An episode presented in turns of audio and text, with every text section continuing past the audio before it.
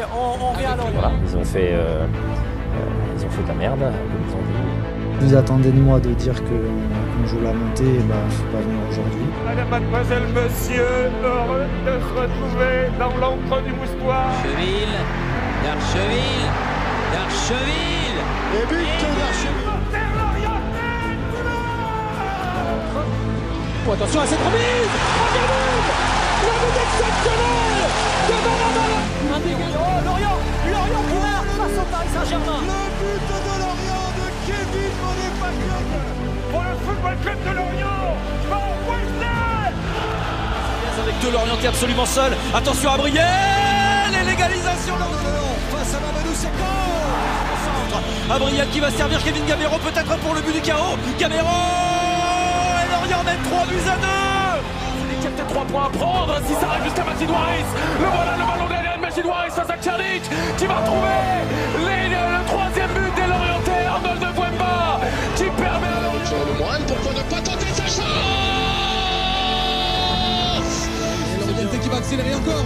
Côté gauche pour Bozok de la surface. Frappe de Bozok et deuxième but Deuxième but. Sorte avec euh, Bonso, Claude Maurice, à droite, à droite, à droite, à droite, il y a une solution, Claude Maurice en solo, Mendes finalement servi, deuxième but, c'est parfait, bim pam poum, je te donne le ballon à droite, Mendes centre pour Gaëtan Courtet, l'ancien Brestois qui conclut cette action, c'est facile le football quand on joue comme ça. Bonjour à tous, bienvenue dans la Taverne, épisode 11, Lorient est 17ème de Ligue 1 après 5 matchs sans défaite.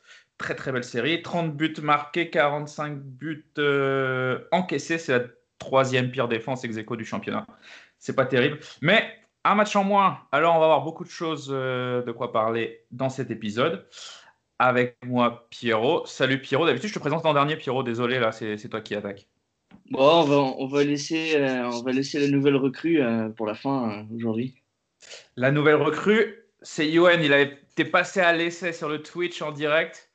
Euh, on l'a signé pour un match en l'absence de Cam. Salut Yoann. Salut les gars, merci pour l'invite.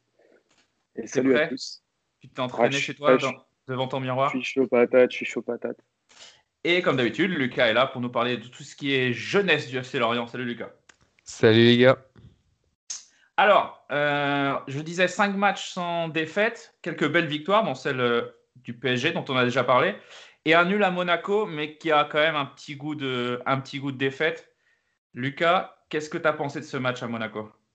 Bah, Déjà, on va commencer par euh, bah, quelques stats pour illustrer euh, le match. Euh, déjà, on a trouvé bah, une paire non conduite à Bergel qui était très très axiale. quand on regarde leur position moyenne sur le match, ils étaient très resserrés. C'était sûrement pour couper justement les, le duo, les, passes entre Wissam Ben Yedder et, et Voland et ça a plutôt bien marché. On les a pas trop euh, vus, même si Ben Yedder euh, s'en est sorti. Euh, on a obligé Monaco à passer par les côtés. Ils ont réalisé 31 centres contre bah, 3 pour le FC Lorient. on avait un jeu aussi très penché sur le côté droit. Ça varie en fait en fonction des joueurs. C'est pas ce qu'on aurait pu penser vu que c'était le fait qui était côté droit. Et euh, enfin, on a retrouvé aussi un Laporte euh, qui intercepte encore énormément de ballons, six interceptions encore pour lui. Euh, c'est tous les matchs et il est très régulier dans ce domaine. Alors sur ce match de, de Monaco, on aurait tous, je pense, Johan, tu me dis si je me trompe, on aurait tous signé pour un match nul avant le match. Et là, le scénario, il est, il est cruel. T'en tires quoi, toi, de cette rencontre? Bah, carrément, moi j'en parlais avec quelques proches avant le match et c'est vrai que moi j'avais pronostiqué un 2-2. Bon, après, euh, en regardant le match, c'est clair que. Bah, oui, un peu, J'ai prévu un 2-2. Non, mais après, voilà, vu du scénario et de la manière dont on a plutôt bien défendu pendant le match, c'était vraiment, bah, comme nous tous, je pense, dégoûté à la fin. Et euh, bon, après, c'est vrai qu'en relativisant et à quelques jours, euh, quelques jours après le match, on peut s'estimer heureux d'avoir fait un, match nul contre une équipe qui avait gagné huit matchs de suite. Donc, euh, non, c'est un sentiment positif qui est quand même atténué par les, victoires de nos concurrents directs, quand même. Justement, Pierrot, les concurrents directs qui gagnent, c'est quoi? C'est Du coup, ça nous fait un point de gagné, deux points de perdu? C'est la question un peu cliché, mais comment tu analyses ça? Comment j'analyse ça euh, C'est surtout que nos concurrents vont pas euh, perdre indéfiniment. C'est obligé, qu'ils gagnent un moment dans la saison. malheureusement, c'est quand on fait un peu, euh, entre guillemets, une contre-performance euh, au, vu du, match, en, en prenant un but à la fin. quand tu vois les matchs d'après qui gagnent tout, ça fait un peu chier.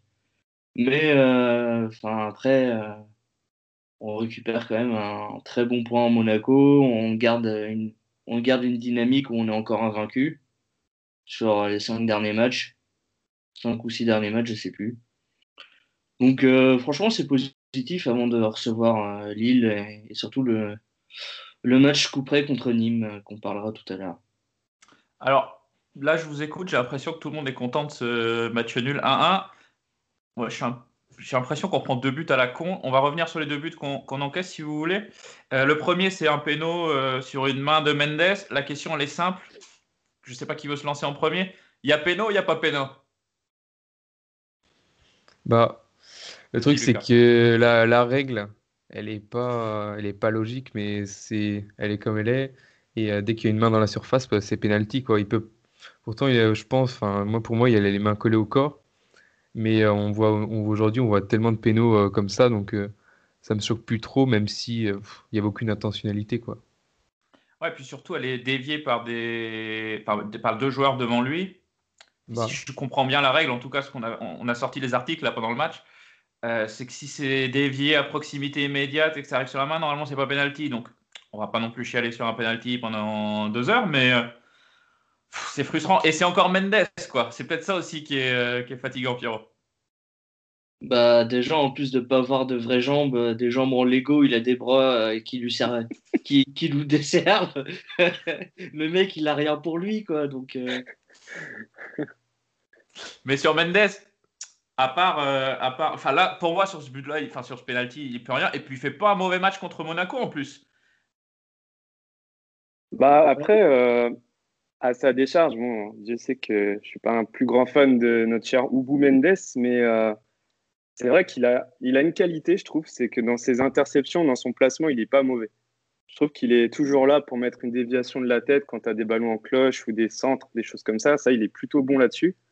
Là où il n'est pas bon, je trouve, bah, c'est dans où il a, on va dire, pour rester positif, où il a des axes d'amélioration, c'est vraiment dans sa concentration dans la surface et également dans sa percussion offensive, parce que je regardais les stats sur OneFootball, c'est pas sponsor, hein, je le dis. Euh, il n'y a que trois centres. Il n'y a que trois centres dans le match, et je pense que les latéraux, euh, ils sont quand même pour beaucoup. Bon, ergo, ça peut s'expliquer du fait qu'il ne soit pas gaucher naturel, mais Mendes, normalement, il devrait apporter beaucoup plus. Mais euh, ouais, il y a trop de fautes dans la surface, trop d'erreurs commises, et même si pour certains, il ne peut pas avoir pénalty, le mec, il doit être plus intelligent sur son placement. Après, le nombre de centres euh, sur ce match-là, ça s'explique un peu parce que tu as dit, Lucas, peut-être sur euh, la possession. J'ai un peu la, sensation qu'on n'a pas vu le ballon sur ce match-là.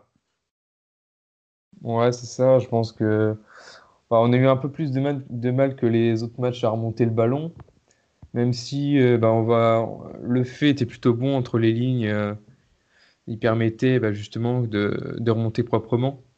Euh, il a quand même 68% de passes réussies, on a 80% dans le match.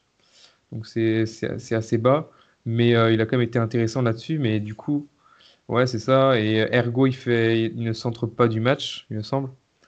Donc euh, ouais, je pense que c'est peut-être une animation. On joue beaucoup dans l'axe aussi. Donc ça peut s'expliquer comme ça. Alors, en termes de possession, on a retrouvé les chiffres là pendant ton intervention. 70% de possession. Exactement, Pierrot pour Monaco, 12 tirs à 5, 7 corners à 1. Et pourtant, on mène 2-1 à la 92e minute sur un doublé encore de, de Mofi. Pierrot, Mofi, euh, la star de l'équipe en ce moment C'est clair, c'est en ce moment, euh, il est vraiment sur un nuage. Euh. Je, retourne ma veste, je, change, je, change de côté parce que j'étais le premier à critiquer, mais là, Là, franchement, il faut avouer que je me suis planté. Euh, je sais pas ce qu'il a, je sais pas ce qu'il a mangé à Noël. Je sais pas ce qu'il a pris pour se doper euh, entre le décembre et janvier. De la euh, Energy Drink. visiblement, ça fonctionne. Mais par contre, par contre, là où sur le match, un truc où je pense qu'on s'est amélioré, c'est qu'on n'a pas eu franchement beaucoup d'occasions. Mais dès qu'on en a eu, ça a été clinique. C'était un penalty, un but et euh, un face-à-face raté. Mais tu vois, euh, enfin, alors qu'avant, on pouvait, sur des matchs comme ça, on pouvait avoir des occasions, on n'en mettait aucune au fond. Quoi. Donc c'est là où euh, on a quand même un axe de progression, on a très peu d'occasions, mais en ce moment, elle rentre. Quoi. Donc ça, c'est ouais. On se souvient notamment du match aller de Monaco où je crois qu'on rate deux trois occasions, le match au PSG, le match de Nice où on a 13 occasions, je crois. 24 tirs, je crois, quelque chose comme ça. Ouais. Donc, euh, ouais, là, c'est évidemment une, une, très belle, très, belle, très belle progression, en tout cas. Euh, on en arrive à cette 93e minute. Euh, tout ça, tout part d'un ballon du milieu de terrain, un long ballon. On est à la 93e. Je crois que même que le compte est dans le rond central. on est tous derrière. Il y a quatre joueurs qui viennent de rentrer. de la place, Amel, Lemoine et Chalova si je ne dis pas de bêtises, oui, Chalova qui était pas titulaire, qui vient de rentrer. Long ballon, repoussé de la tête par Gravillon sur le côté gauche quand on est en face des buts. Euh, et deuxième long ballon envoyé par Monaco. Et là, euh, bah, un brain fart collectif, visiblement. Euh, le ballon est lancé sur Morel à l'entrée de la surface, qui mesure 1m60, hein, on le rappelle, et qui va jouer de la tête sur deux, sur deux monégasques. On voit Laporte qui se décale pour aller au duel, mais finalement euh, laisse Ben tout seul et va pas non plus aider la, euh, Morel. On a Ergo qui est un mètre derrière tout le monde, donc qui couvre le hors-jeu. Et on va voir sur le but, c'est important, puisque sur la remise des Monégasques, j'ai l'impression qu'ils sont sur la même ligne que Laporte, et dans tous les cas, Ergo les couvre. Et on a euh, Gravillon qui encore une fois, des petits oublis défensifs de Gravillon qui commencent à coûter un peu de points, même s'il en rapporte. Gravillon qui est à l'arrêt complet à l'entrée de la surface à la 93e. Comment on explique ce. Et on, va même parler des quatre milieux, donc qui sont tous frais, si vous avez bien suivi, mm. qui sont entre deux zones. Amel qui est aussi rentré, qui, on a l'impression, va au pressing mais sans y aller. Comment est-ce qu'on explique, je ne sais pas qui veut prendre la parole là-dessus, comment on explique cette, euh, cette, erreur collective, même s'il y a des responsabilités individuelles peut-être plus engagées que d'autres, sur euh, à ce moment-là du match, quand tu mènes 2-1 dans la situation où on est? Lucas, tu as peut-être une, une, idée sur la question? Bah. C'est compliqué à expliquer. Je pense que c'est une période de flottement, mais c'est. Pourtant, on joue très bas depuis, depuis une vingtaine de minutes dans le match. Et euh, là, euh, on, retrouve la moitié du bloc qui est, euh, qui est plus haut, avec aucun joueur au marquage. tous les monégasques étaient assez avancés.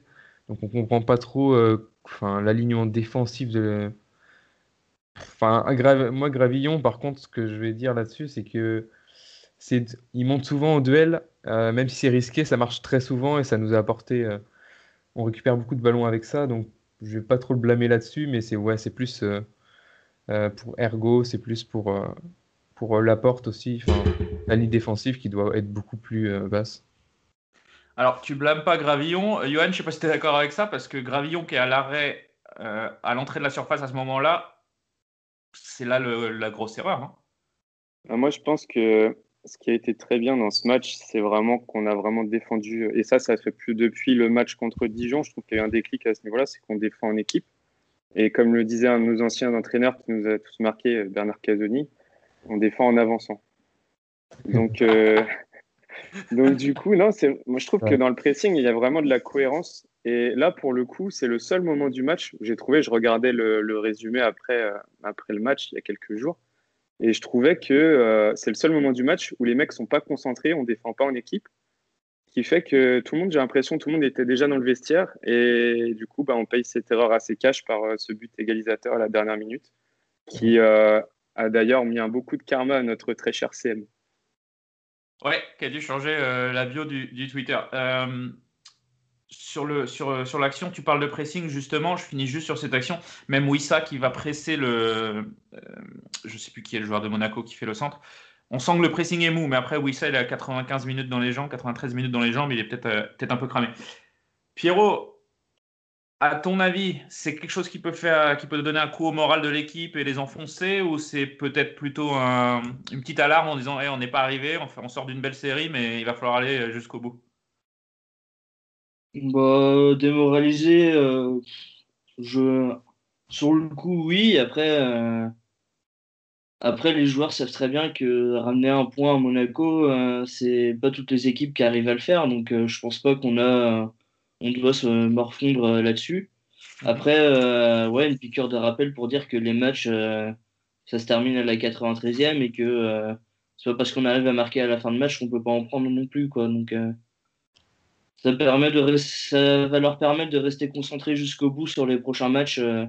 Notamment contre Nîmes ou Saint-Etienne, où ceux-là, ils seront importants et les- chaque action euh, défensive où les mecs seront pas concentrés, euh, bah, ça sera un but, quoi. Sur ce match, il y avait aussi, euh, alors c'est plus une nouveauté maintenant, on est un petit peu habitué, puisque Paul Nardi n'est toujours pas revenu de sa, j'allais dire sa blessure, non, c'est maladie, euh, Covid. Il me semble qu'il a repris l'entraînement cette semaine. Il a repris Euh, l'entraînement, ouais. mais il n'est pas encore, euh, il est pas encore assez euh, apte physiquement pour euh, être dans le groupe. Du coup, j'en profite pour lancer bah, un petit débat en- entre nous. Euh, Qu'est-ce que vous pensez des prestations de Dreyer sur ces matchs-là? Euh, Il a joué donc euh, tous les matchs sauf le match du PFC en Coupe de France dont on parlera tout à l'heure. Et à votre avis, est-ce que Paul Nardi est titulaire indiscutable à son retour? Yuen, c'est à toi. Je suis assez partagé parce que je trouve qu'intrinsèquement parlant, en termes de talent, Nardi, euh, nous l'a prouvé l'année dernière, c'est un, très bon gardien qui n'a pas fait le jump pour l'instant entre la Ligue 2 et la Ligue 1. Et Dreyer, bon, c'est vrai qu'on a maintenant du recul par rapport à, à plusieurs matchs. Moi, dès que je le vois prendre le ballon, ou même dès que je le vois en situation où il doit arrêter un ballon, je suis pas rassuré. Je trouve que ses interventions sont trop brouillonnes, dans le sens où euh, il capte très rarement le ballon quand il faut le capter. Tu vois, à chaque fois, tu as des ballons de cloche qui arrivent sur lui. Il dévie tout le temps, il met une petite claquette au-dessus de la barre, alors que ça pourrait être évitable. Et euh, après, ça, je, je mets un peu, un peu d'eau dans mon vin. Je trouve qu'aussi, il, est, euh, il nous sort des arrêts décisifs, chose qui manquait à Nardi. Euh, notamment, on se souvient tous de la tête d'Icardi. Là encore, contre Monaco, il sort un ou deux arrêts assez intéressants. Mais après, il y a un autre gros défaut qu'il a, je trouve, c'est aussi sa relance au pied, qui est, je trouve, euh, vraiment pas terrible. Surtout pour une équipe qui ambitionne aussi de. Pélissier, euh, ça se voit que bon, on est dans une équipe de bas de tableau, mais on voit qu'il y a des, des principes, il veut bien ressortir le ballon et tout ça. Et Dreyer, c'est vrai que ça nous coûte aussi quelques bonnes relances. Mais après, pour répondre à la question qui est de savoir si Nardi ou, ou si c'est Dreyer, je pense que Nardi doit avoir une autre chance. Je pense que ça va lui mettre un petit coup euh, aussi, normalement, qu'il y ait une concurrence qui soit installée, puisqu'il n'y a pas que du négatif chez Dreyer. Et que ça va le forcer à élever son niveau, au risque de voir Pellissier, de le voir, euh, voir de, de mettre Dreyer jusqu'à jusqu'à la fin de la saison, tout simplement. Et de chercher un autre gardien pour, euh, pour l'année prochaine, si, euh, peu importe ce qui se passe pour le FCL. Pierrot? Euh, pour les relances au pied, euh, je suis pas complètement d'accord. Hein. Nardi, c'est pas non plus, euh, c'est pas non plus la folie euh, sur ses relances au pied, euh, tout ça. Pour moi, c'est franchement, c'est kiff kiff. Après, euh, après, ouais, moi je préfère, euh, moi je préfère Dreyer. hein. Il a fait les arrêts qu'il fallait et puis bah. Mine de rien, euh, quand il est là, on gagne. Quand Nardi est là, on n'a pas gagné. Donc, pour l'instant, ça joue sur ça. Ça fait un mois que Nardi il est sur la touche. Euh, je pense que Nardi, si on le revoit, c'est si on se maintient à 3-4 journées de la fin, il le remet euh, sur, euh, sur les derniers matchs et pour voir si euh, pour voir s'il euh, s'il a le niveau. Mais pour moi, je pense qu'il s'est grillé sur la première partie de saison. hein. Dans une interview sur Téléfoot, Feu Téléfoot, pardon, Pellissier parlait un petit peu de ce changement au poste de gardien en disant qu'il était contraint et forcé, sauf sur le premier match de Dreyer, si vous vous rappelez, c'est après la, c'est après la défaite de Monaco, bah d'ailleurs, Oui. après la défaite de Monaco, on en prend 5. Il le Ouais, oui, change, il fait Nardi, rentrer d'ailleurs pour le faire souffler. Ouais, Derrière, il y, a, bon, il y a le problème Covid, quoi. Euh, Est-ce que, Lucas, on est en situation de se dire. euh, euh, pardon, dans l'interview, je finis ma phrase, excuse-moi. Euh, Pellissier disait que Dreyer apporte euh, psychologiquement aux défenseurs un peu plus de tranquillité dans l'idée qu'avec Nardi, ils en prenaient 40 par match. Euh, là, ça, avec lui, bon, c'est un, peu plus frais, mais sans vouloir forcément mettre un scud à Nardi, il l'a un petit peu mis, j'ai l'impression. Euh, du coup, la question, Lucas, c'est à ton avis, est-ce que en jouant le maintien comme on est, en s'é- en s'étant relancé, on, peut se permettre le luxe de reprendre un risque en changeant le poste de gardien? Ou euh, tant que ça marche, on garde? Non, bah pour moi, Dreyer reste jusqu'à la fin de saison en, tant que titulaire. Parce que, bah, comme ouais, je rejoins bah, ce que dit Pellissier, c'est que il y a, peut-être aussi une relation de confiance qui s'est créée entre euh, la défense et euh, Dreyer, justement. Et, et je pense qu'ils sont plus sereins. Et même si bah, je, rejoins Yuen qu'au niveau, il capte très peu les ballons. et ça, ça, bah, ça crée des corners ou des, même des buts.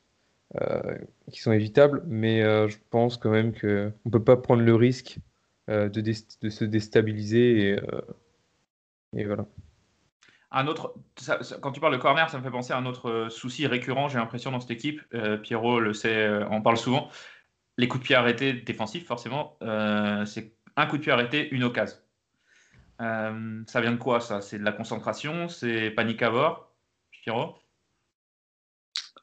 Euh, franchement, aucune idée. Je pense que je pense qu'il faut, il faut tout simplement les travailler. Alors, est-ce qu'on qu les travaille suffisamment à l'entraînement? Ça, je sais pas. Mais toujours est-il que quand il y a un coup de pied arrêté en match, moi, je me chie dessus clairement à chaque fois. Quoi.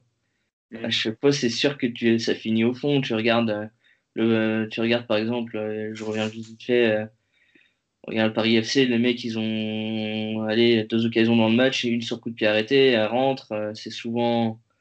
C'est notre gros point noir cette saison. Euh. Alors, est-ce que, est -ce que euh, avoir un troisième, gars en défense centrale, Ilori, je sais pas, est peut-être meilleur dans ce domaine-là Mais déjà, faudrait que le gars faudrait que le gars il joue un jour parce que le mec euh, il est aussitôt arrivé, aussitôt blessé. Euh... Selon mes sources, Pierrot, euh, il s'est blessé sur la construction, enfin sur la démolition de la tribune honneur. Il y a une brique qui lui est tombée sur la cheville. Ah putain, foutu portugais. Euh, Lucas, je voulais revenir aussi, enfin je sais pas si vous voulez rajouter quelque chose sur les coups de pied arrêtés.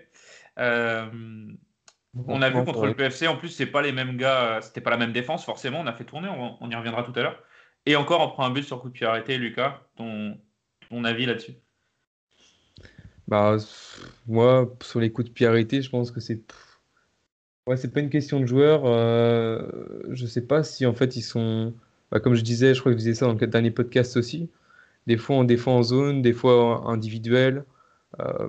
Enfin, des fois, il y a un. Bref j'ai l'impression que c'est pas clair dans, dans, la tête des joueurs. Euh, ils disent souvent aussi que ouais, des équipes qui travaillent pas les coups de priorité, ça se voit très vite, ça se voit sur le long terme.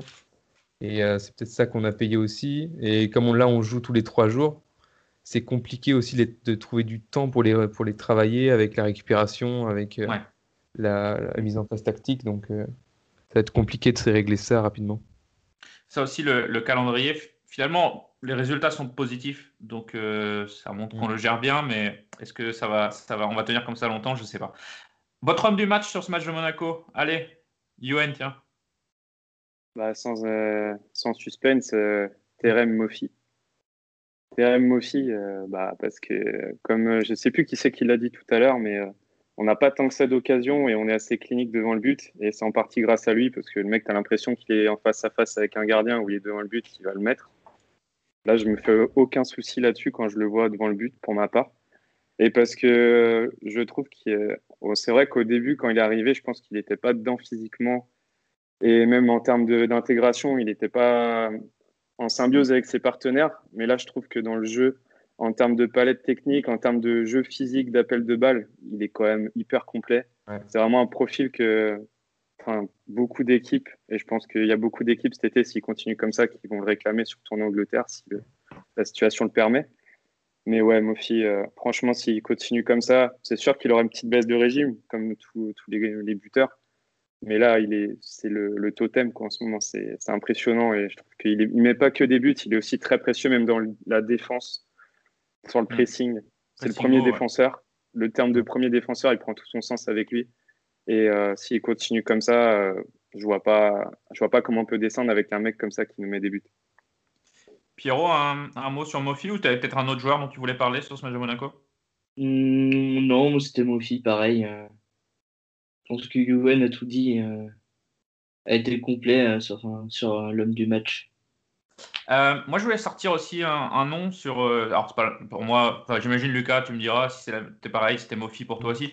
Euh, il me dit oui. Je voulais ressortir aussi un petit mot sur la prestation d'Enzo Lefebvre, qui, est en train de, bah, qui est en train de prendre le niveau de la Ligue 1, on va dire.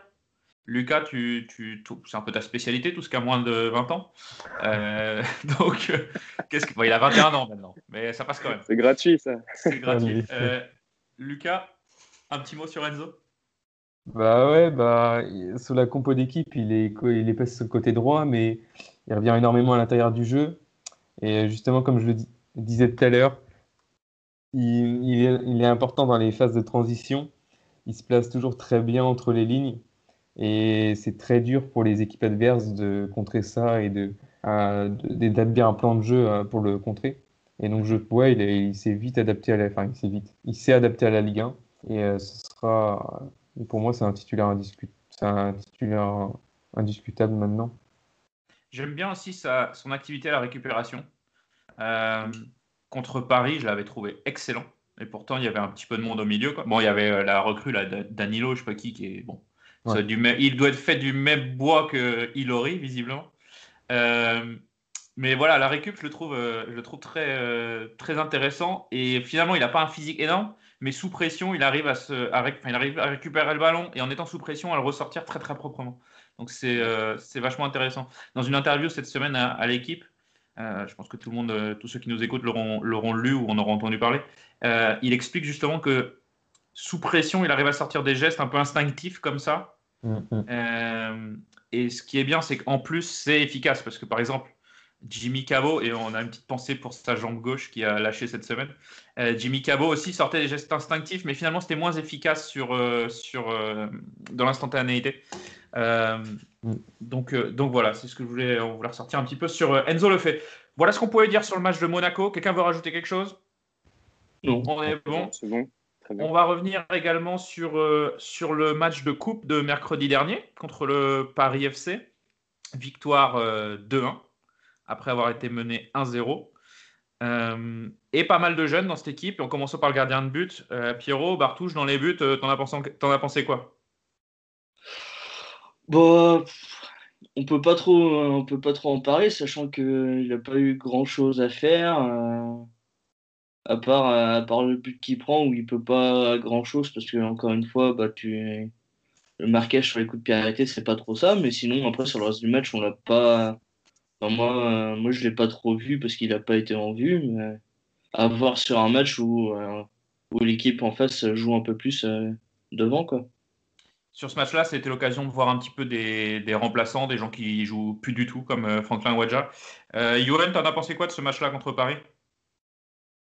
Après, contrairement aux autres matchs de Ligue 1 où je suis vraiment à fond dans le match, je coupe mon téléphone et tout pour, pour être vraiment à fond dans le truc, euh, le match de coupe, je l'ai un peu regardé, euh, même si bon, je suis tous les matchs de Lorient, le match de coupe, je l'ai un peu regardé entre deux autres, tu vois. Donc euh, il y a des, choses qui ont peut-être dû m'échapper.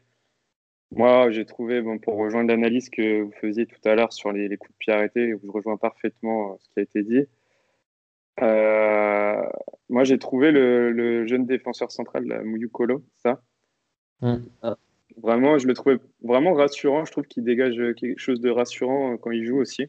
Et je pense que s'il gagne en temps de jeu, euh, ça peut devenir un titulaire intéressant pour l'avenir euh, dans l'équipe. Après, Étienne aussi, je me rappelle qu'on a vu ce débat-là sur le, Twitch l'autre jour où Lucas disait qu'il n'était pas terrible en, N1 ou N2, pardon. Moi, je le trouve pas mal, honnêtement. Mm. Défensivement, bon, c'est sûr, ça reste dans la lignée euh, de ce qu'on a, mais offensivement, je le trouve assez intéressant. On parlait tout à l'heure de Mendes, que je trouve pas intéressant offensivement, mais, tiens, je le trouve pas mal. Il apporte vraiment quelque chose. Et après, le point négatif euh, sur ce match-là, c'est. Euh, pourtant, Dieu sait que j'aimerais bien le voir marquer des buts, c'est Garbage encore. Ouais. Qui, je trouve, il a une, action au début du match où il se retrouve limite en face à face. Une, une action que Mofi aurait marqué, lui, il la met dans le petit filet on s'est dit c'est le match pour le relancer, pour enfin qu'il prenne confiance. Et bah, malheureusement, ça ne vient toujours pas. Et euh, deuxième point noir pour moi, ça a été euh, Stéphane Diarra, même s'il a fait une petite action pas mal sur la fin, euh, ça reste encore très brouillon dans le jeu. Lucas, Voilà. euh, sur, euh, sur ce match-là, tu as ressorti, toi, des, des joueurs intéressants. Tu n'as pas eu le match, tu me fais signe, c'est Oui, vrai que tu n'avais pas eu le match. Excuse-moi, je te relance. Et bah, ça, on coupera, et si j'ai oublié de couper demain matin, bah, vous Ouais. l'aurez. Euh, pareil, je suis assez d'accord avec toi, Yoann, sur euh, les déceptions de ce match-là. C'est euh, bon, Diarra, moi, personnellement, j'ai pas trop d'espoir pour cette saison, en tout cas.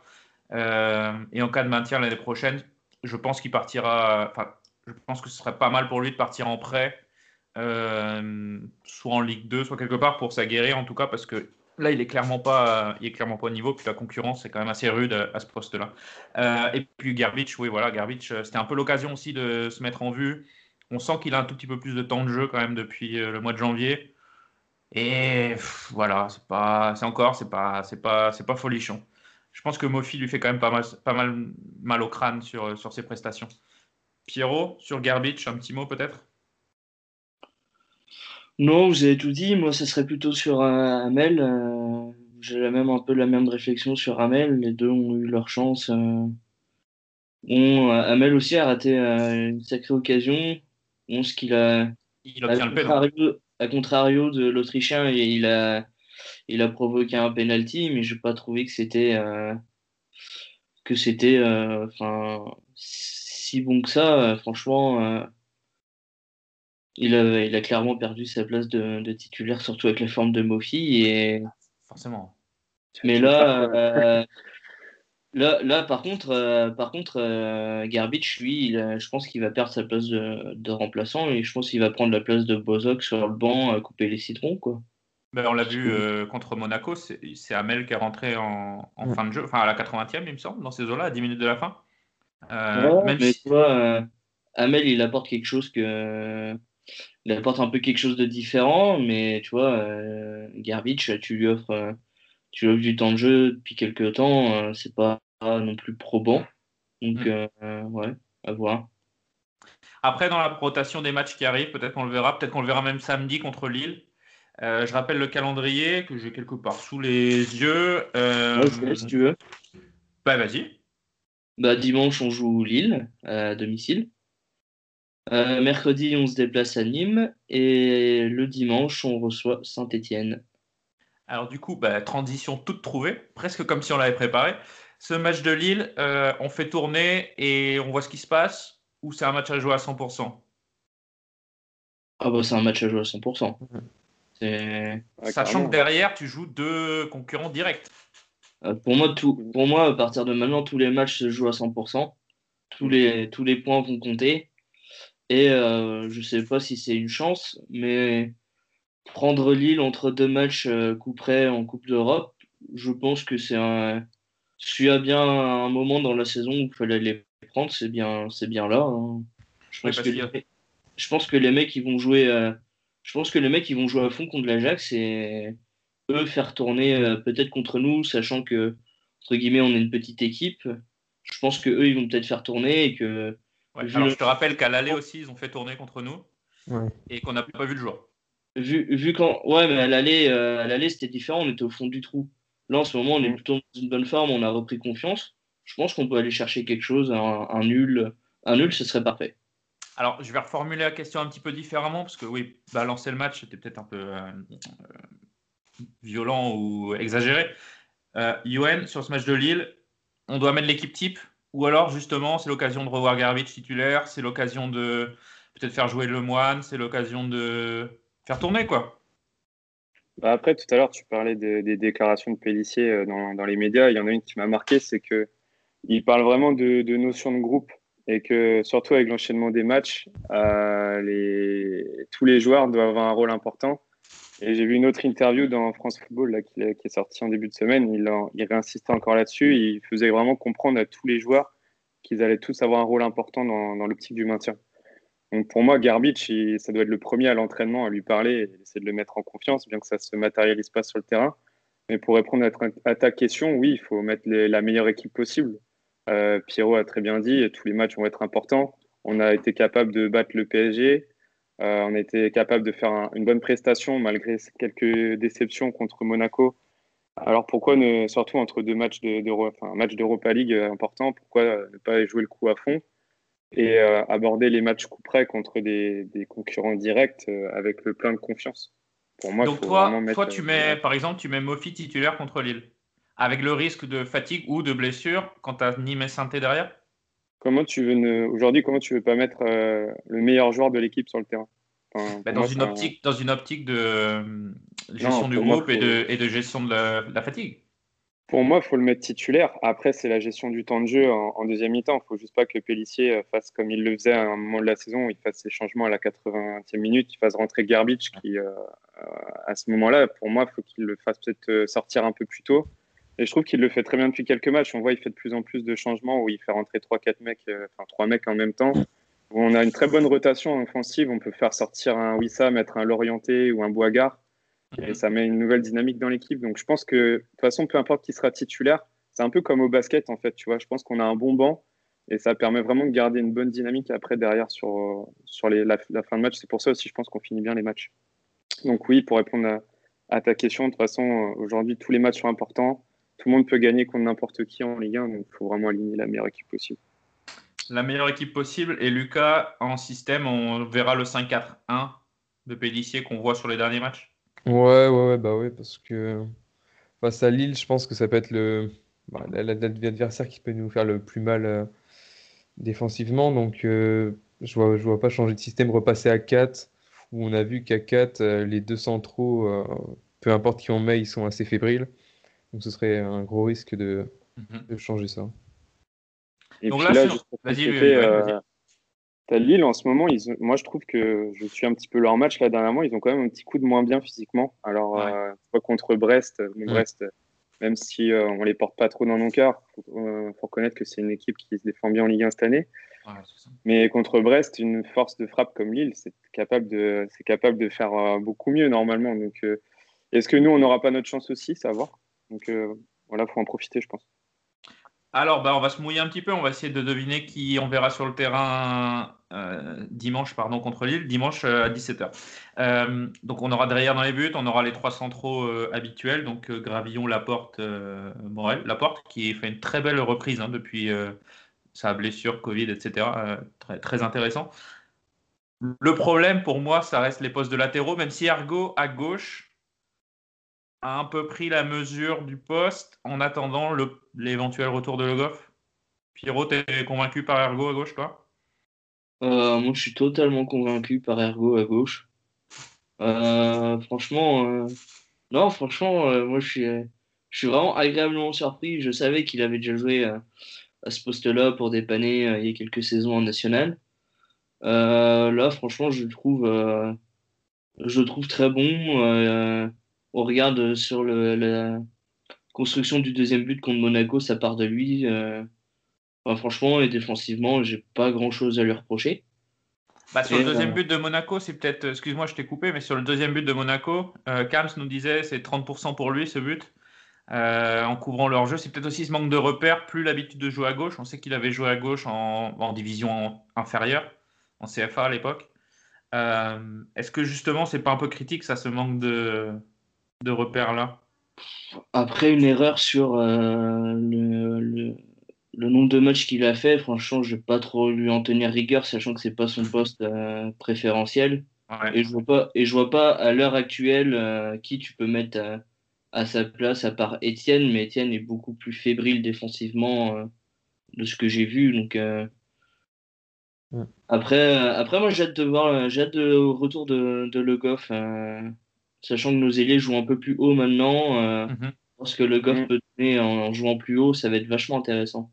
On n'a toujours pas de date de reprise pour le Goff. Si j'ai pas, trouvé l'info en tout Ouais, cas.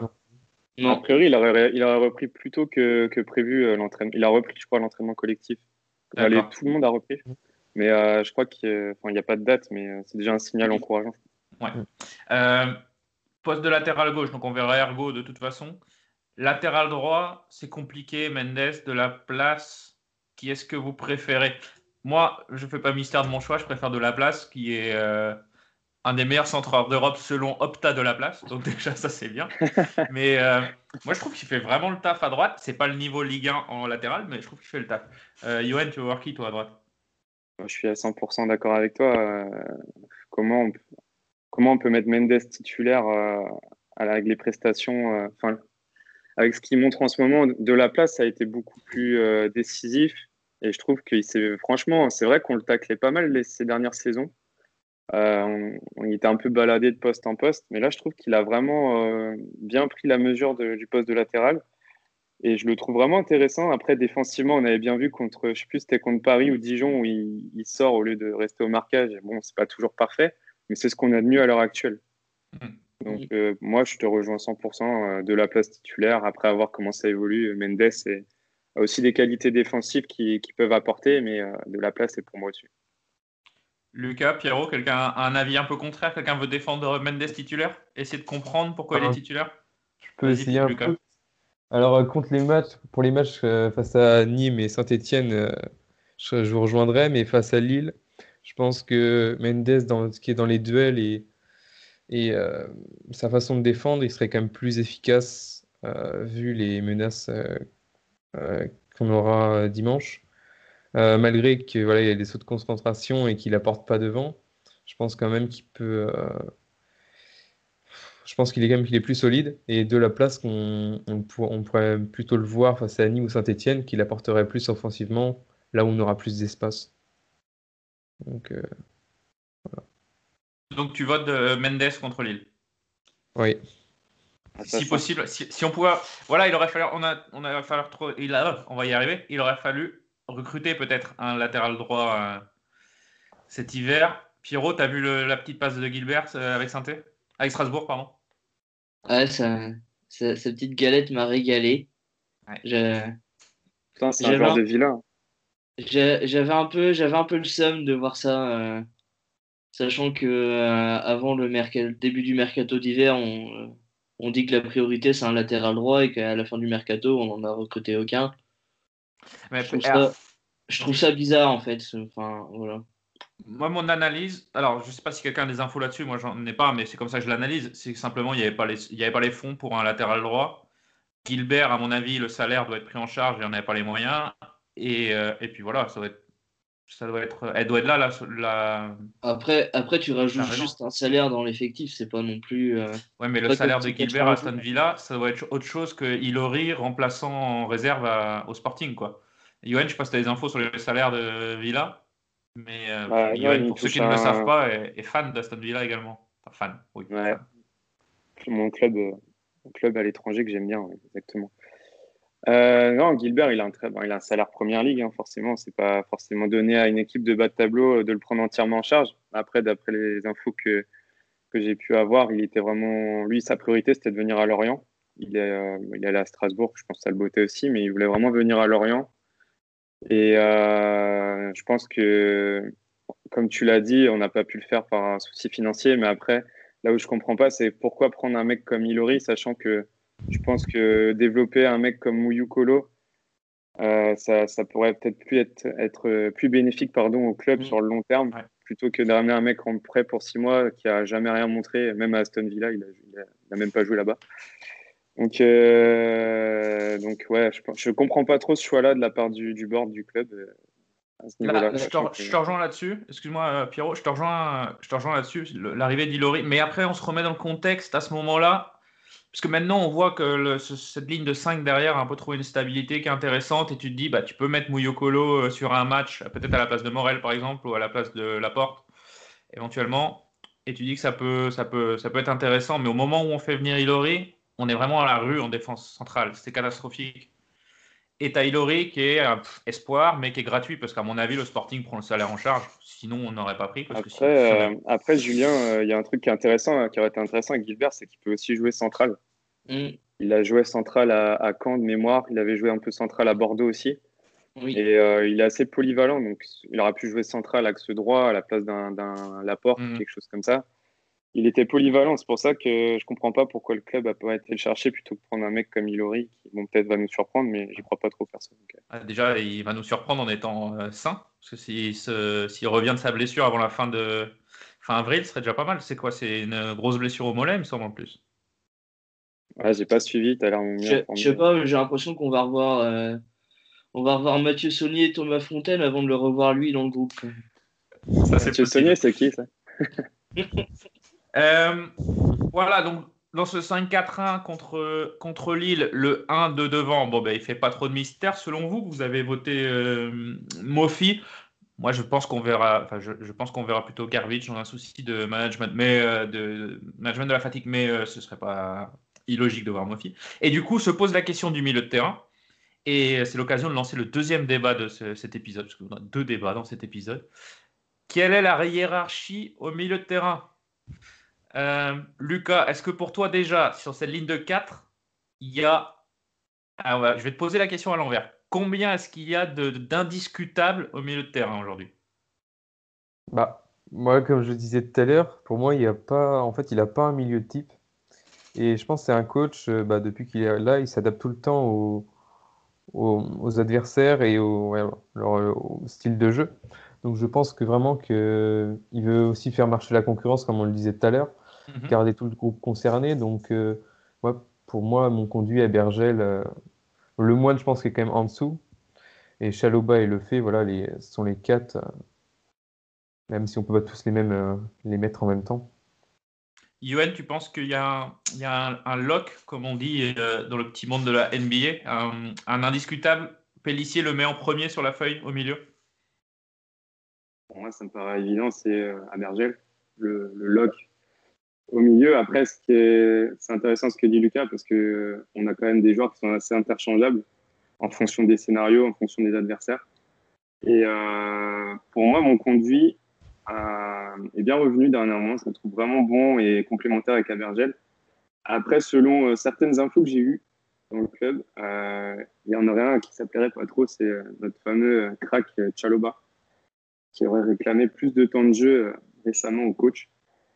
Et il était assez mécontent de son temps de jeu parce qu'il sortait assez tôt dans les matchs, où il, des fois il rentrait assez tard. Et j'espère que bah, ça va pas freiner la bonne dynamique et la bonne entente qu'il y a dans le groupe.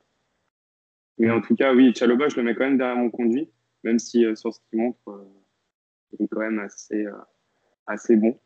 Et le moine, le moine, bon, bien que je le trouve un peu meilleur en ce moment et que ses imperfections soient masquées par des mecs euh, comme Chaloba qui ont plus de coffre. Je le mets, comme l'a dit Lucas, je le mets pas au niveau euh, des autres. Quoi. Personne mentionne Boigard. Pierrot, c'est pour toi, c'est un. Il est au niveau quoi? Niveau 1, niveau 2, on va dire, dans l'ordre des milieux de terrain. Ouais, je sais pas, Boigard, je le mets plus en, en ailier, tu vois. Je... Ouais.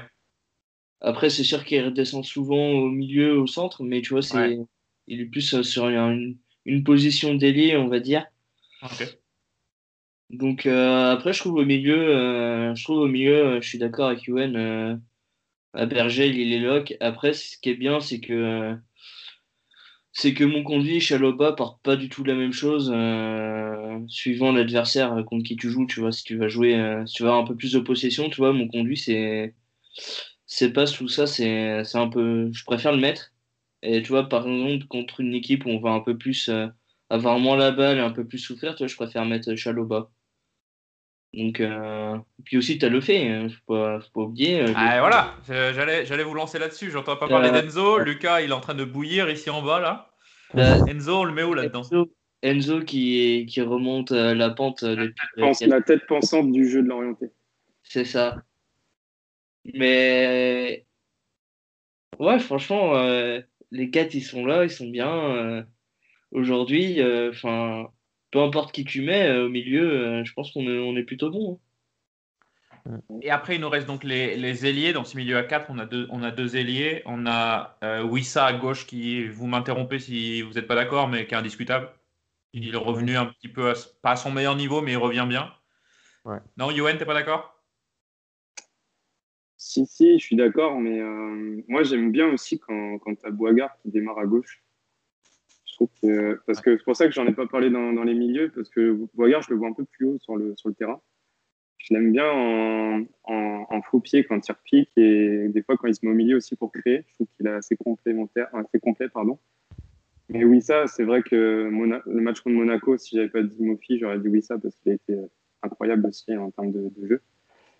Mais euh, ça manque encore un peu de régularité sur certains matchs. On en parlait l'autre jour sur Twitch. J'attends de voir.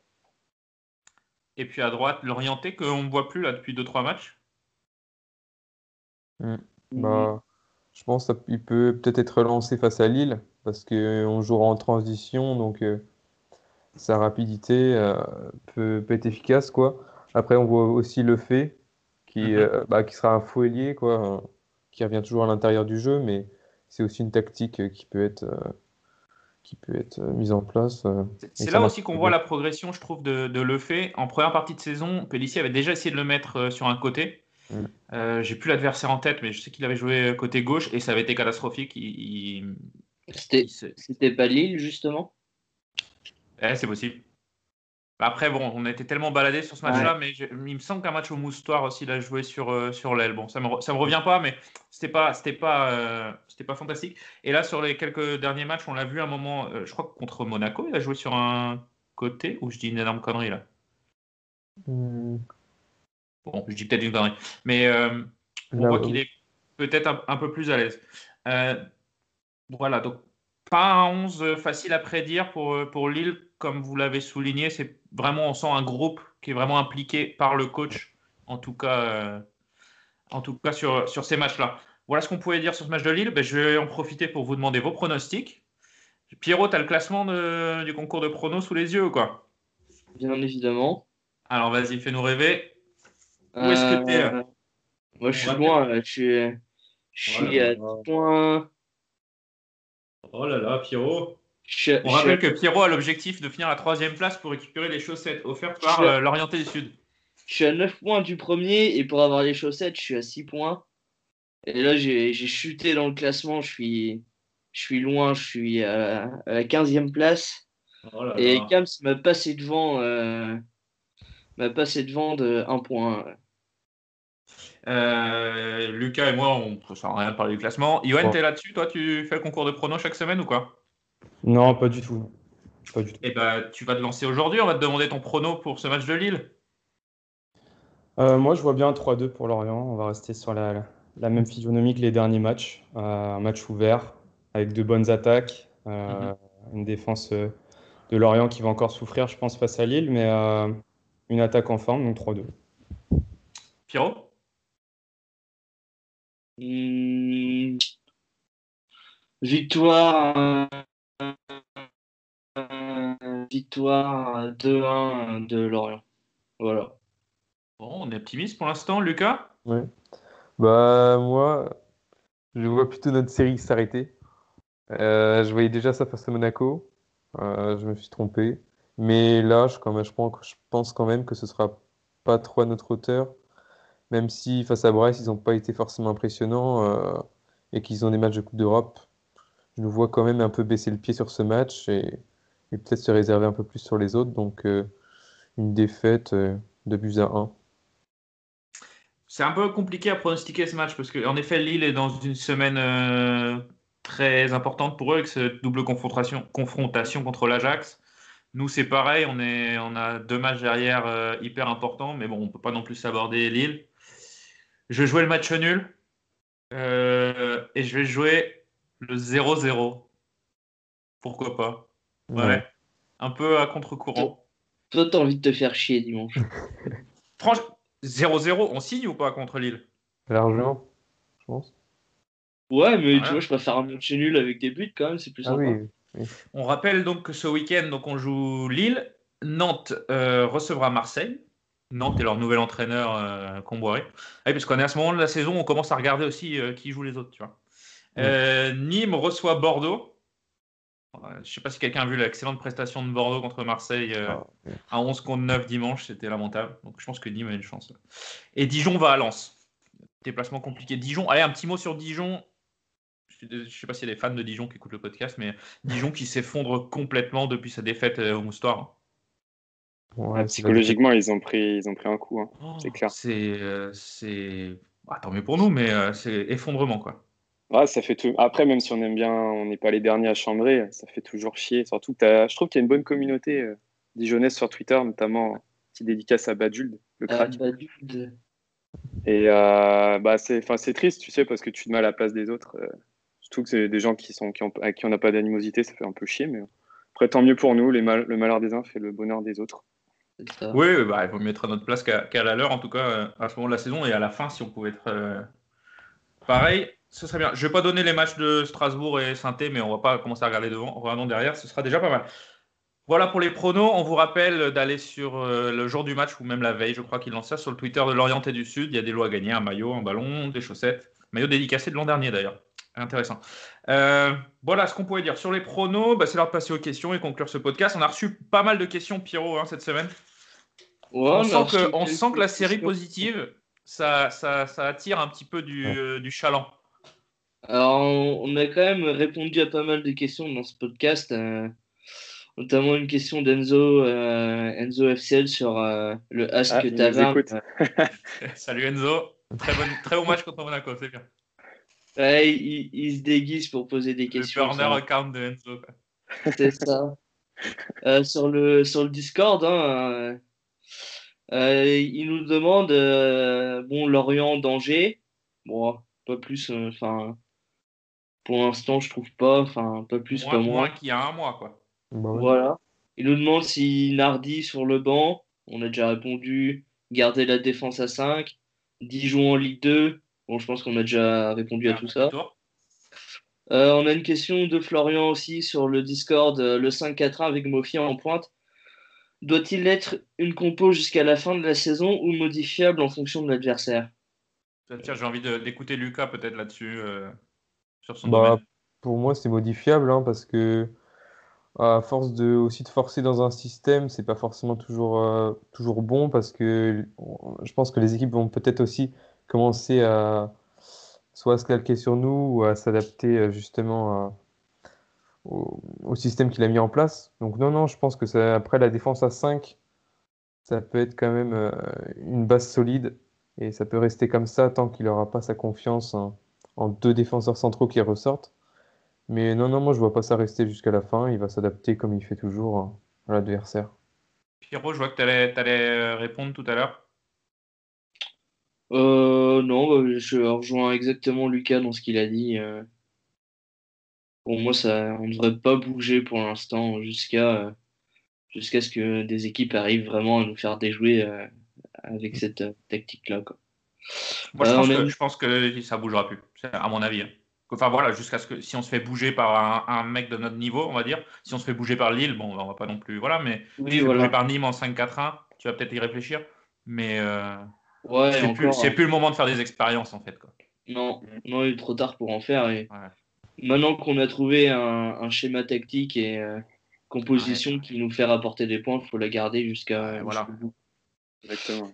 Euh, on a une autre question de ce même Florian. La confrontation entre Nîmes et Lorient le 24, est-ce que c'est le plus gros enjeu de cette fin de saison? Moi, je, moi, à titre personnel, je trouve pas, parce que tout, j'ai dit tout à l'heure, tous les matchs sont aussi importants que tu joues Lille ou Nîmes. Euh, le match est aussi important, tu gagnes les mêmes points. Euh. Pour moi, pour moi, non. Je sais pas pour vous. Moi, je n'ai rien de plus à rajouter. Pierrot, il a, il a tout dit. Je suis entièrement d'accord avec lui. Après, moi, on va jouer, on va jouer à Nîmes, donc on reçoit saint euh, il y aura Nice qui approche et Nice, ils sont, ils sont pas terribles. En plus, il y a, Jeff, Jeff Rennes Adelaide pardon, qui s'est bien fait mal, donc ça fait une arme offensive en moins pour eux. On va jouer Nantes derrière. Il nous reste saint à jouer, euh, je l'ai dit. Il nous reste Strasbourg à jouer. Il y a Bordeaux aussi. Ouais, après, bon, Bordeaux, c'est plus. c'est eux, ils, sont, ils vont se maintenir normalement. Enfin, ah, mais t'as raison, parce que c'est des matchs où plus on va avancer dans la saison, plus c'est des équipes qui, ont, qui, seront dans le ventre mou, qui n'ont plus rien à jouer. Et mm. c'est là où ben, on l'a vu l'année où on est descendu. Hein, quand tu as des équipes qui sont en vacances, euh, il y a des points à aller chercher aussi. Donc, euh. eh ouais. Quand PSG, Rodelin. ça, Rodelin. Mais euh, ce que je voulais dire, c'est qu'il nous reste quand même 1, 2, 3, 4 adversaires. On est 5 dans ce championnat pour le maintien, on va dire. Dijon, Nîmes, nous, Nantes, Strasbourg, Saint-Etienne, ça fait 6. Mm. Il nous reste 5, 5, 5 de ces 6 équipes à jouer. Quoi. Tu, gagnes, tu gagnes ces 5 matchs-là.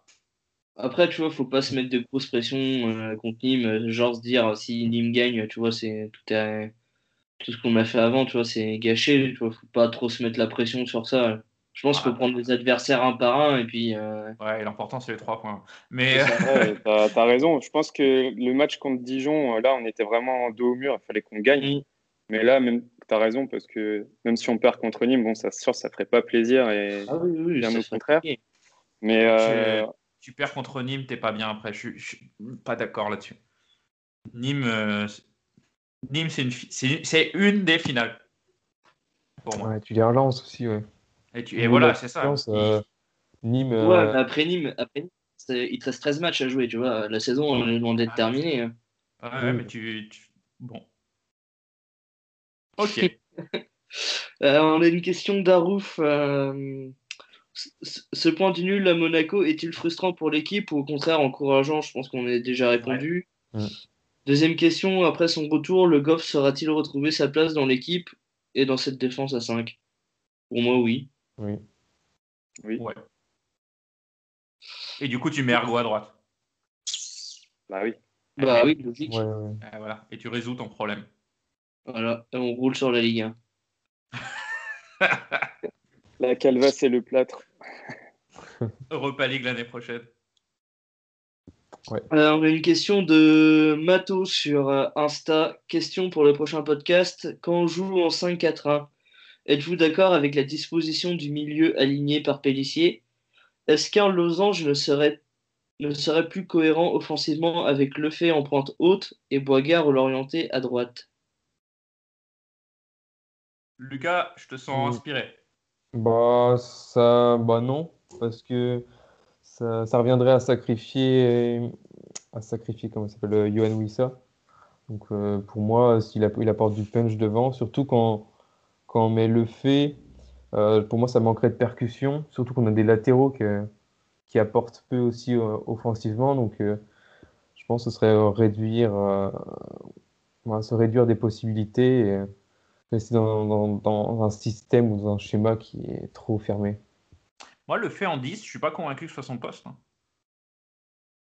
Non, je, je, préfère en 8, voire presque en 6. Mais en 10, je suis pas convaincu. Euh, parce que tu perds sa qualité de récupération, quoi. Ouais. Yoann, t'en penses quoi? Ah, Ouais, je suis, je suis d'accord avec toi, Julien. Mais après, le... ce qui est bien, je trouve, avec, euh, avec Pellissier, avec son système, c'est qu'il est assez interchangeable en fonction des, des phases de jeu. C'est-à-dire que il a pas de, les joueurs sont pas forcés de rester à une position, ils peuvent, ils sont assez libres sur le terrain.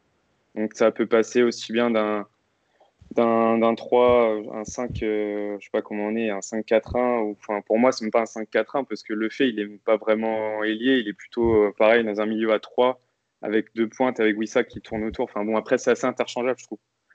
Donc, euh, hashtag tactico-technique. Ouais. Oui, parce qu'on parle, on parle de système, mais il faut aussi parler de l'animation et du fait contre les équipes, de, on l'a pas vu contre Monaco, mais habituellement, pressing haut, récupération, et ton 5-4-1 évolue, euh, évolue forcément. Quoi. Hashtag euh, expert. Expertise.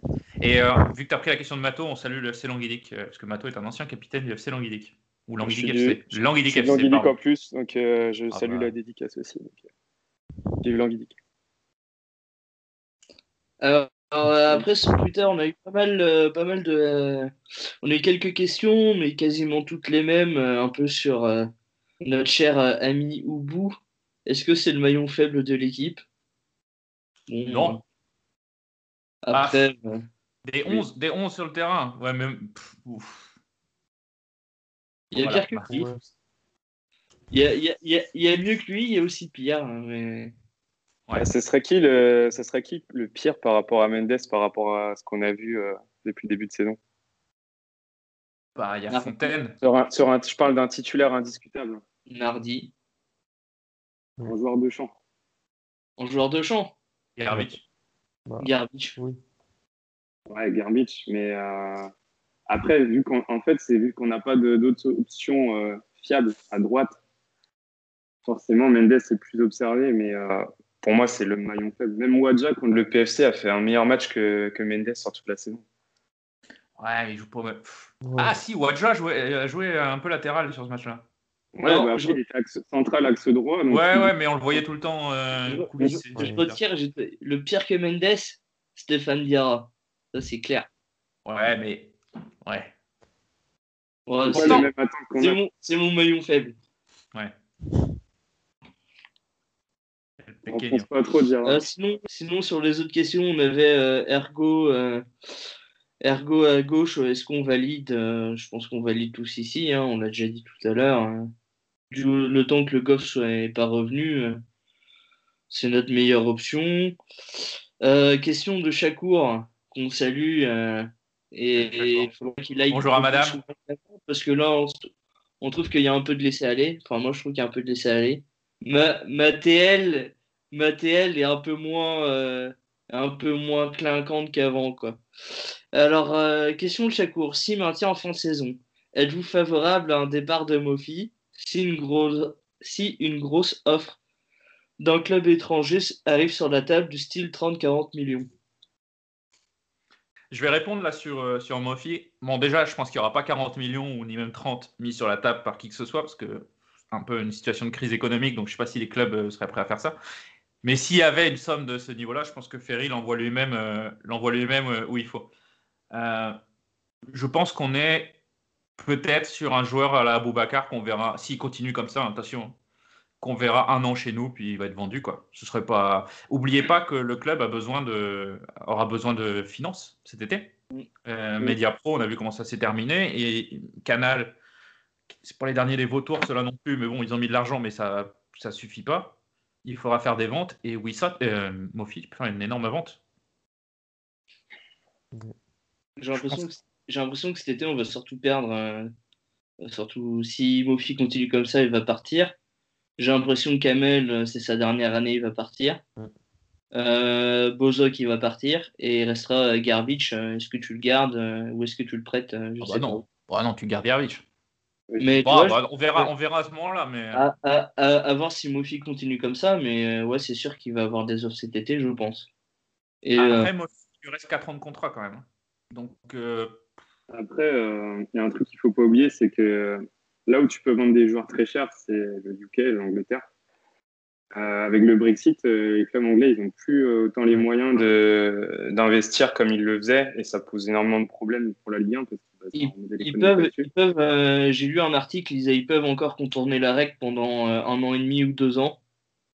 Euh, mais après, ça va être compliqué. Mais ils peuvent encore contourner la règle euh, pour certains joueurs. Euh, Mofi, tu vois, je pense qu'il rentre encore dans les, dans les règles parce qu'il est titulaire assez souvent euh, dans des clubs. de- Ouais. Ouais, puis Au niveau permis de travail en Angleterre, pas de problème. Il est nigérian et c'est c'est assez facile pour eux d'avoir le permis de travail en Angleterre aussi. Après, il y a un truc sur lequel euh, je voulais contrebalancer avec ce que, ce que disait Julien et je sais plus si c'est Lucas ou Pierre qui, qui en parlait, mais euh, est-ce que Ferry, il n'aurait pas retenu euh, des, es- des, des erreurs qu'il a pu faire par le passé en vendant par exemple un mec comme Endong assez cher, très bien vendu, et qui mettrait euh, à risque euh, l'équilibre sportif sur une saison où, admettons, on se maintient, on aurait besoin d'un d'un joueur comme Mofi une saison de plus pour assurer notre place dans l'élite de manière durable.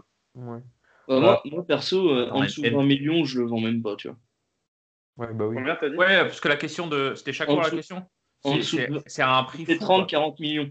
Mais moi, en Ah dessous oui, de- on, on part du principe que c'est une offre qui ne se refuse pas, mais si c'est 15, euh, entre 15 et 20 millions, est-ce que, est-ce que vous le vendez? Non. Lui Sachant qu'on reste- l'a acheté 8. Mais c'est pas. eh Ouais, mais t'as toujours ce problème de, trou dans les finances, quoi. C'est quoi les actifs Enfin, les actifs, c'est moche de parler comme ça, mais c'est quoi les actifs qui ont de la valeur aujourd'hui euh, au FCL En ce moment, c'est Mofi. Si ça, con- disons que ça continue, ils continuent tous Wissa sur le rythme d'aujourd'hui. T'as Ouais, Wissa, il mais. Wissa, tu vas pas en tirer 10 millions. C'est pas, c'est pas vrai. Euh, T'as l'orienté, mais il faudrait peut-être qu'il commence à être décisif. Mais c'est un joueur à fort Non, potentiel, on va calme. dire. T'as un joueur à fort potentiel. Le fait. Et tu as le fait, le fait c'est pour Ouais, le marché ça français. Et le marché français, t'as pas non plus. euh, parce que le fait va pas partir en Angleterre, va pas partir. euh, Ouais, peut-être en partir en Espagne, mais euh, en Espagne, tu n'iras pas chez un cadre. Donc c'est toujours le même souci, c'est que t'as- tu vas sur des clubs qui qui n'auront pas forcément les moyens. Sauf si tu as Marseille et l'Arabie Saoudite qui achètent le fait. Quoi. Je sais que euh, Nicordio, qui est un supporter marseillais qui, nous parle souvent sur Twitch, etc., euh, c'est fan de le fait, voudrait le voir à l'OM, mais il faudrait que les Saoudiens mettent de la- mettent de l'argent. Bref. Euh, Ouais, c'est compliqué. Mofi, aujourd'hui, c'est le gars qui peut te- t'assainir les finances. hein. Enfin, assainir, ils sont pas mal. Après, euh, là où, là aussi, euh, le- tu parlais tout à l'heure des, des droits de télé. Il faut pas oublier qu'il va y avoir, un- certes, ça va pas être ce que Mediapro devait mettre sur la table, mais tu vas avoir un nouvel appel d'offres en, en fin de saison avec des, des, des gens comme Amazon qui sont capables de mettre aussi une belle somme. Donc euh, là aussi, le prévisionnel, il pourra.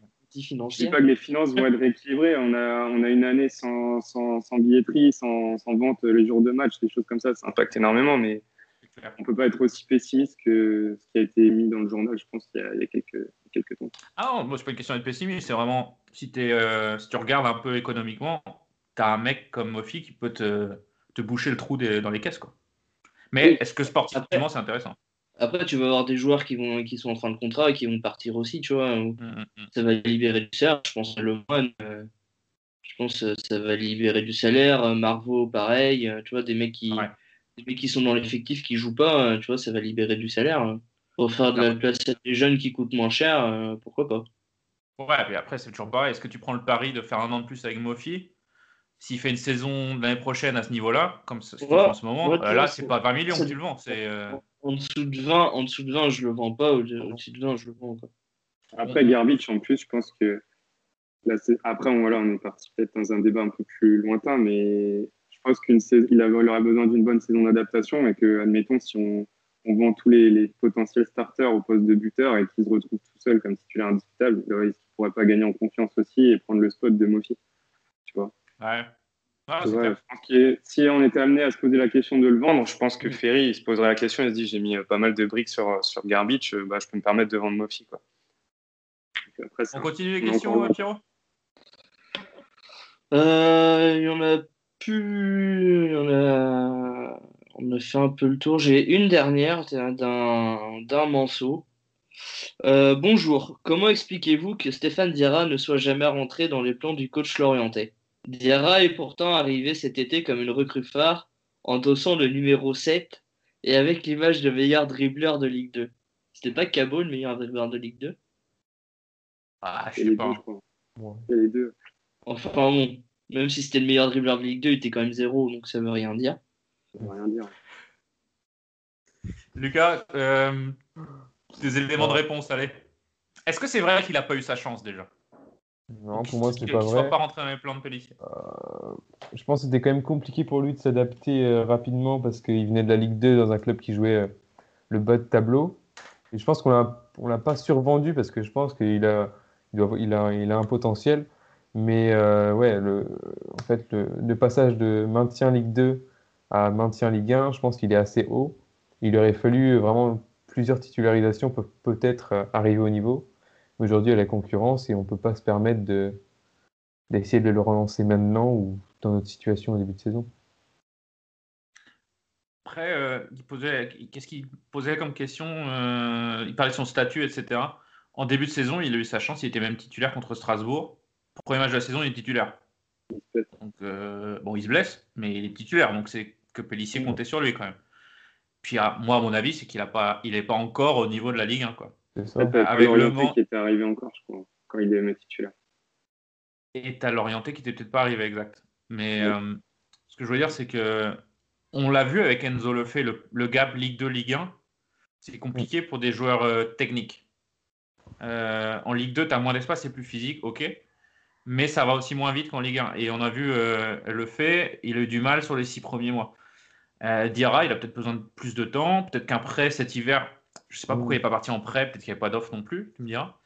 Mais euh, je pense pas qu'un Pau, un Rodez ou quoi que ce soit, euh, je, enfin, je pense qu'un club comme ça aurait pu venir le chercher quoi, pour un prêt sur cette fin de saison. Donc voilà, sur, euh, sur Stéphane Diarra, à mon avis, euh, il faudrait qu'il parte cet été en prêt et, et ça guérir. Quoi. Il a, le, le gars avait une autre question. Le gars, salut le gars. euh, attends, je retrouve son nom. Euh, c'est Paul Baumer, de, membre de la tribune Mancel, euh, qui nous pose une deuxième question. Quels souvenirs vous ont laissé Étuin et Crasso? Oh, ça, c'est pour Lucas, ça. C'est ce que je vais dire. Bah, Crasso, c'était quelqu'un qui était, qui faisait, ses be- il faisait de belles per- per- performances en réserve, mais il était, en fait, euh, au niveau de la Nationale 2, il avait du mal à être cadré, et euh, tactiquement, il avait énormément de travail à faire. Et comme l'avait dit un, un de ses coachs, je ne me rappelle plus qui, c'est un joueur qui avait besoin, en fait, euh, de passer par euh, le milieu amateur pour se forger. Et bah, pour Étuin, c'était un joueur, euh, je pense, trop moyen. Euh, il apportait, en fait, il apportait pas forcément quelque chose, même si techniquement c'était c'était assez correct, mais il lui manquait vraiment euh, quelque chose. Titulaire comme- indiscutable avec euh, Landreau, pourtant. Ouais, parce que t'avais personne à ce moment-là, t'avais pas mal de blessés et tout ça. Il a joué Ah bah, parce qu'il. Il était pas mal, et tu vois, la deuxième Ah, saison ah, en Ligue 2. Oh, je suis pas jamais un fan. Bah, j'avais bon souvenir de lui, j'étais un peu surpris de le voir partir. euh, Enfin, le voir partir. Euh, Pellissier l'a pas du tout fait jouer l'an dernier en Ligue 2. Ça m'avait un peu Si, surpris, quoi. Si, il a, Il a il a fait joué un rouge, il a fait un rouge. Et ouais, ouais, Clairement. voilà. Ouais. Ouais, je pense qu'il était même du match de coupe qu'on perd, euh, qu'on perd contre Saint-Malo. Non, c'était contre Le Mans. euh, Non, c'était Saint-Malo, c'était avant, je crois.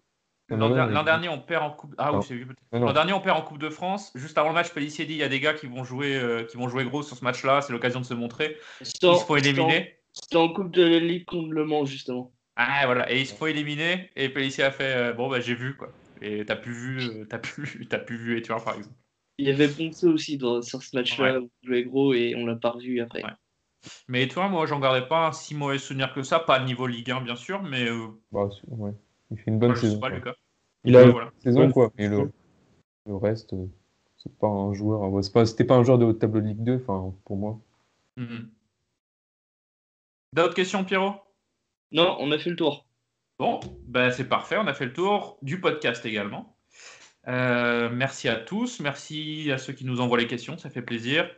Euh, merci de nous suivre, toujours plus en plus nombreux. Je, vois plein de notifs là sur mon téléphone à chaque fois euh, pour nous suivre sur la taverne, sur Twitter, sur euh, Insta, sur Facebook. Donc merci beaucoup, ça fait plaisir. Johan, merci d'être venu assurer le remplacement. On prolongera peut-être ton contrat à la prochaine, prochaine place dispo sur le 4 titulaire. Tu reviens quand tu veux. Bah, merci en tout cas pour la confiance. Et ouais, pour le prépayant, on va s'arranger avec les intermédiaires de Joe Crouch. On va- ouais, exactement. Et on commencera à payer les chroniqueurs le jour où Che Energy Drink voudra bien nous, nous sponsoriser. L'offre est lancée. On se retrouve donc ce week-end, match de Lille, mercredi le match de Nîmes, et derrière on joue saint On se retrouvera soit avant, soit après saint Dans tous les cas, euh, restez euh, au taquet. Pierrot, Lucas, merci à vous. Merci, c'était cool. Bah, salut. Encore un, un très bel épisode. Et puis, euh, ben, rendez-vous après, euh, après Nîmes ou avant saint ou après saint Merci à tous. Salut. Salut. Salut.